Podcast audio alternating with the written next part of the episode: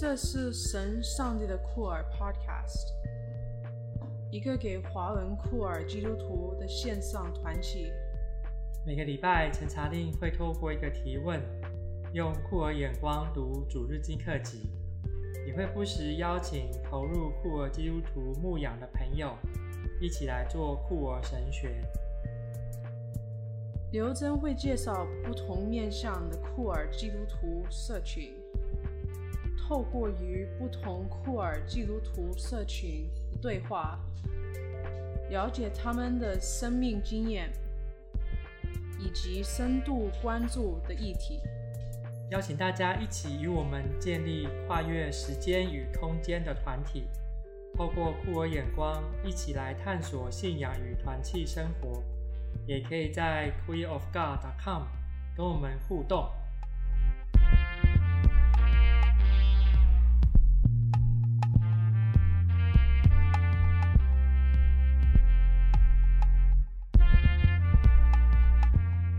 大家好，我是查令，我是以杰。今天要跟大家一起读的经文是彼得前书的第一章十七到二十三节。我要读的是和合本修订版。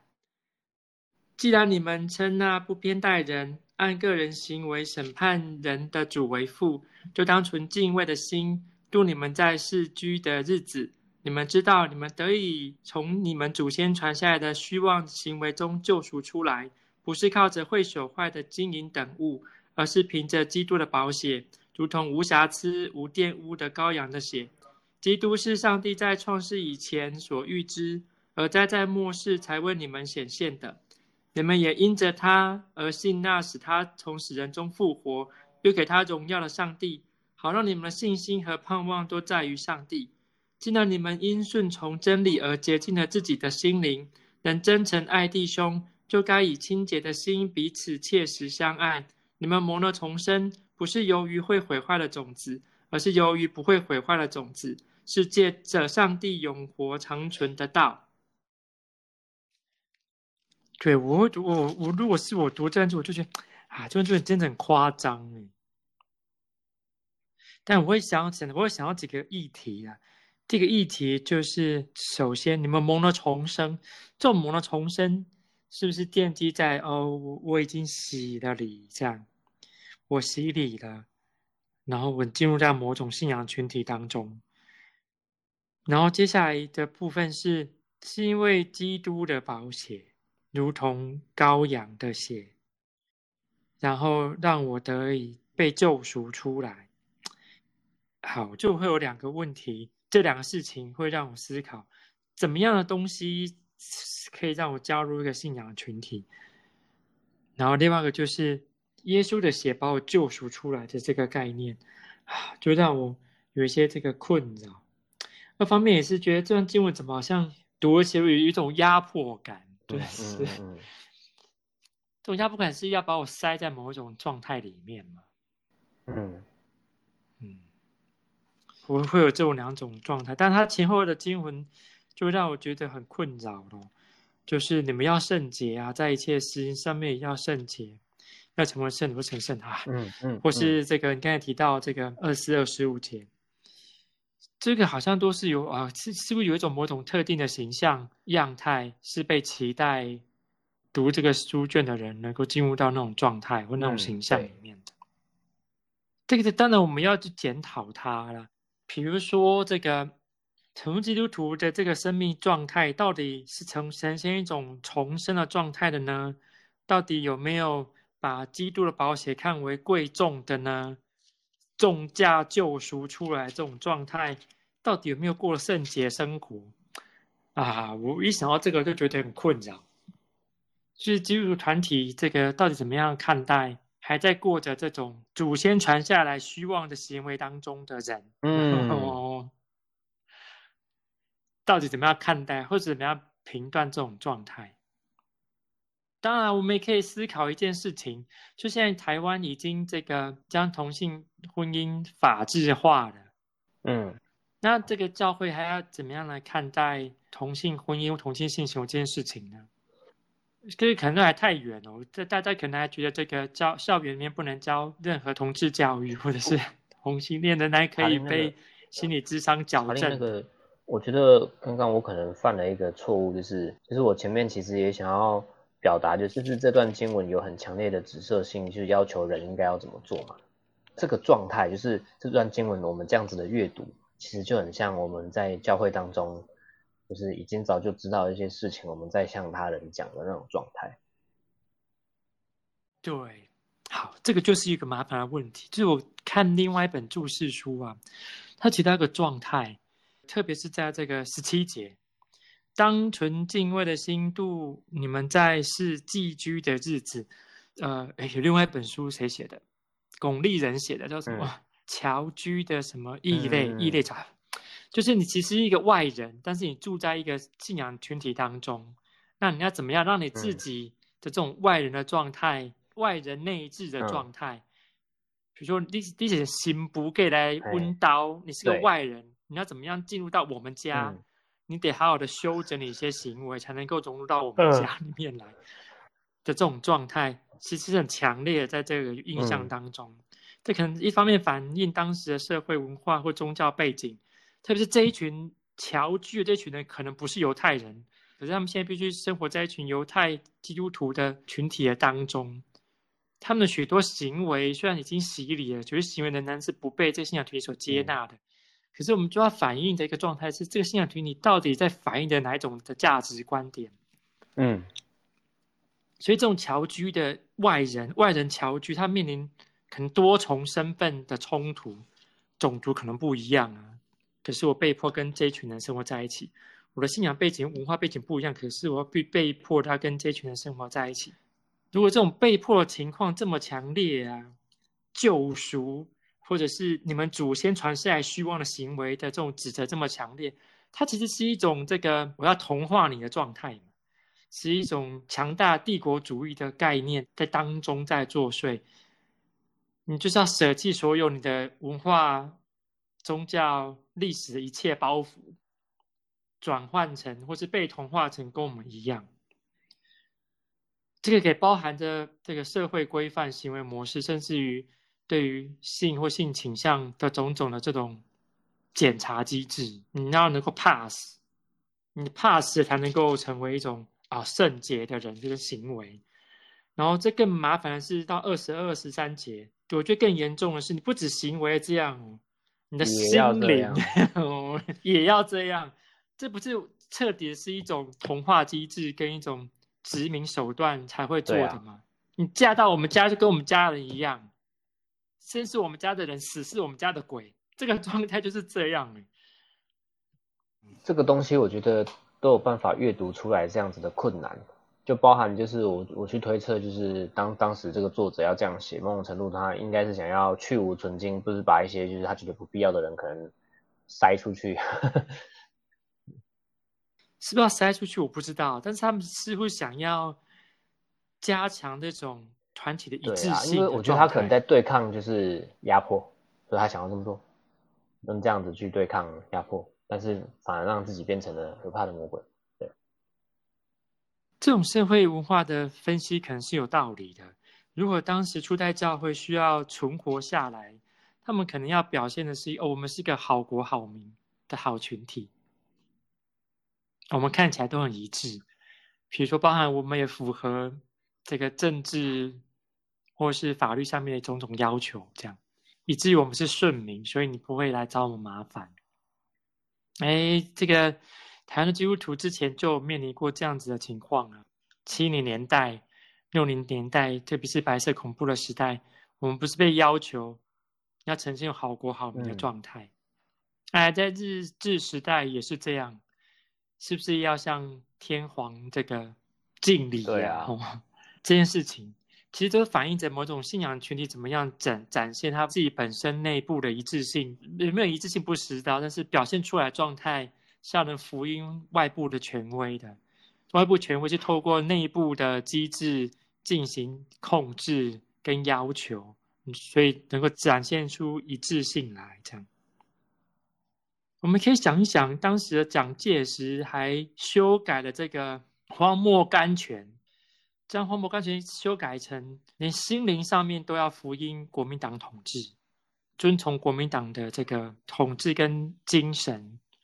那国民党的统治跟精神，跟基督宗教对于人心的统治跟精神拉得更近。我觉得最困难就是，那如果我们知道这些东西，我们从这段经文，我们到底有什么样的突破或是盼望？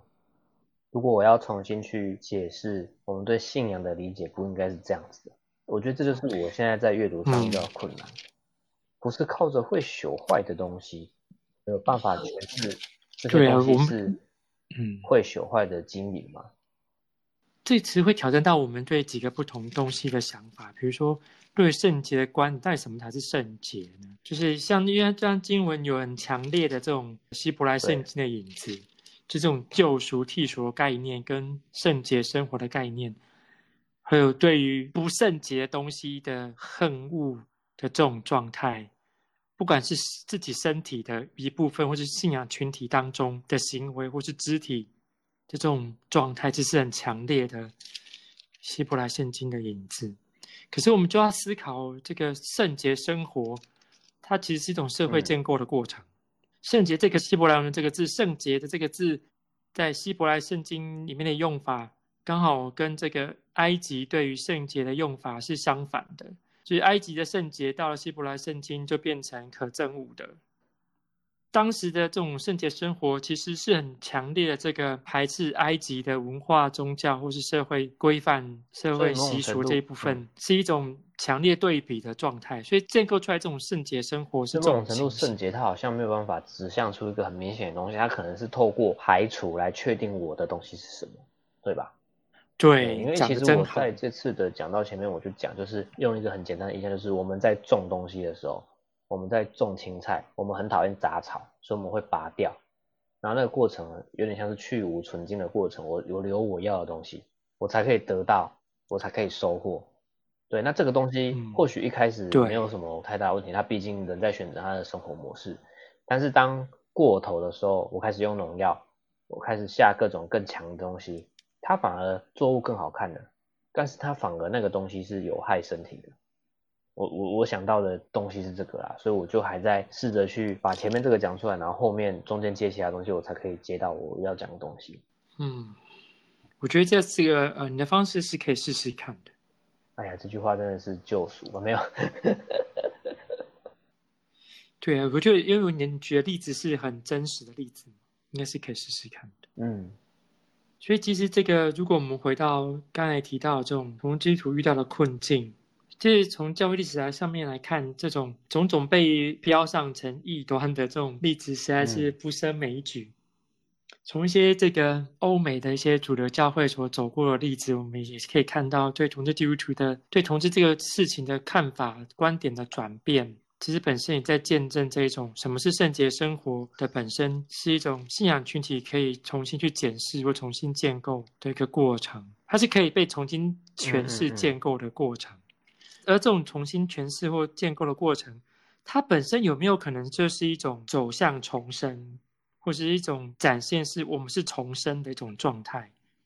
或是一个在逐渐的朝向成圣的这种道路上面不断的前进的一种过程，也更反映着某一种改革中的团体是一种持续改革的状态，嗯、一直朝向那种。如果我们有一种完美的状态的话，我们是一种朝向一种完美的状态在前进的，就不是停留在一五一七年，而不是停留在一八六五 年。比如说长老教会传到台湾的，而是能够一直往前走的一种情况。因为如果我们停留在一五一七、一八六五、一九七零或一九八零年代，其实我们就要思考第十八节讲的那句话。你们知道，你们得以从你们祖先传下来虚妄行为当中救赎出来，不是靠着会朽坏的金银等物。过去过往的这些这个改革的过程，现在可能已经成为我们在膜拜的这个所谓的偶像的状态，这反而让我们活在一种虚妄的行为的当中。如果我们要这么来看待它的话，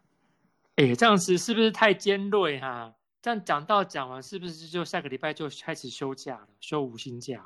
可能会 没有啦。诶，我觉得这样子的提醒是蛮好的，因为我很久啊，可以不是很久，就是有一段时间没有再重新用这个角度去思考这个信仰这件事情，或是我们在谈就是牧会这件事情。那我觉得啦，就是至少这样子的对谈，至少有校正的效果，让我们可以重新去理解，或至少是我重新去想，在某种程度在妥协的过程里面，或是在与会众对话在。拔河的过程里面，怎么样再去达到我们想要达成的目的？就是稍微撼动旧的信仰的理解，稍微去转一下那个我们原先对圣洁的定义。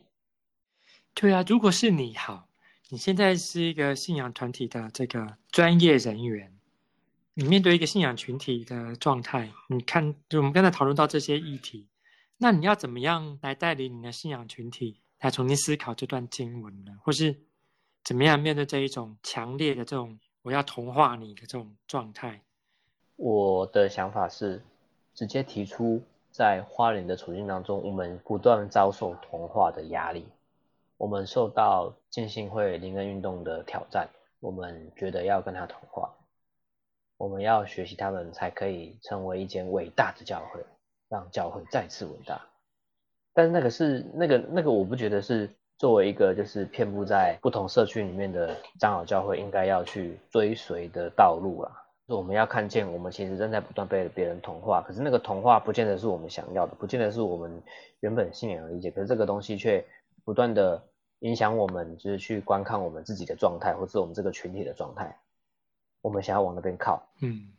但是正因为我们不断的想要往那边靠，所以反而让我们。失去了，就是我们原本应该可以对话、可以开放、可以真实的照顾、成为社区的帮助的这个空间跟角色，就是又回到十八节啊，就是我们要依靠的不是看起来会很伟大、很壮观的这些大型的聚会啦、小组化的聚会啦，或是说人数很多的这种状态，这种东西或许十年、二十年它是一个很伟大的状态，可是它毕竟是会变动的。